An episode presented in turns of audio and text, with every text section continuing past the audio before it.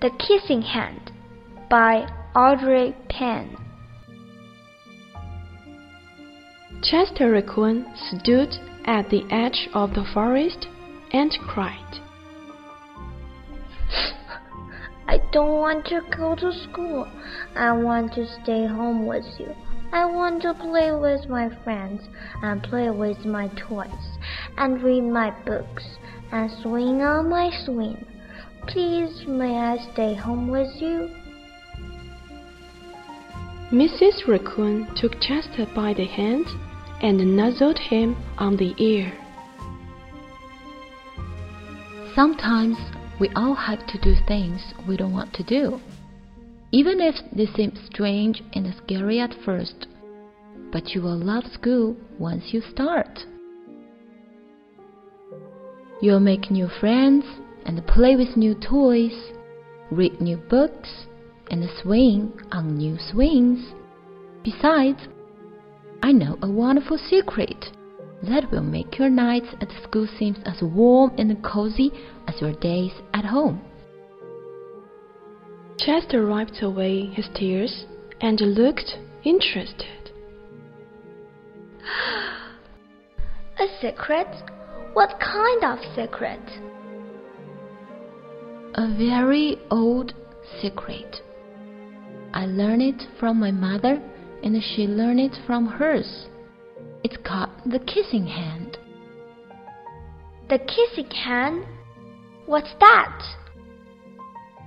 I'll show you. Mrs. Raccoon took Chester's left hand and spread open his tiny fingers into a fan.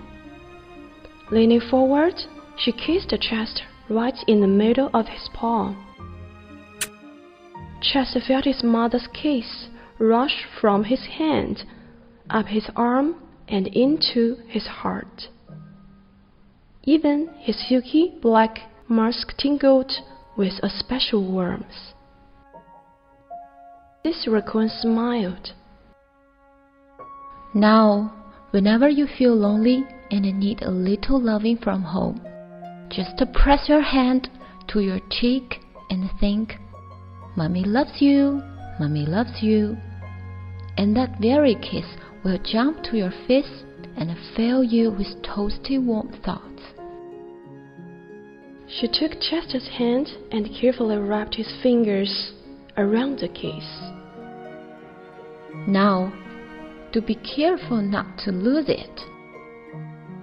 But don't worry, when you open your hand and wash your food, I promise the kiss will stick.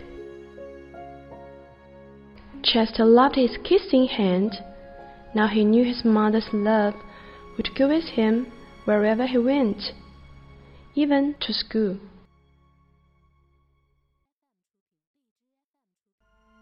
That night, Chester stood in front of his school and looked thoughtful.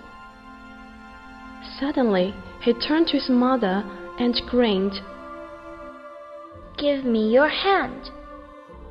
Chester took his mother's hand in his own and unfolded her large, familiar fingers into a fan. Next, he leaned forward and kissed the center of her hand. Now, you have a kissing hand too. Goodbye. I love you. Chester turned and danced away. Mrs. Raccoon watched Chester scamper across the tree limb and enter school.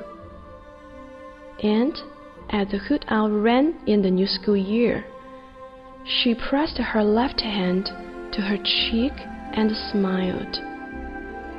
The warmth of Chester's kiss filled her heart with special words. Chester loves you. Chester loves you.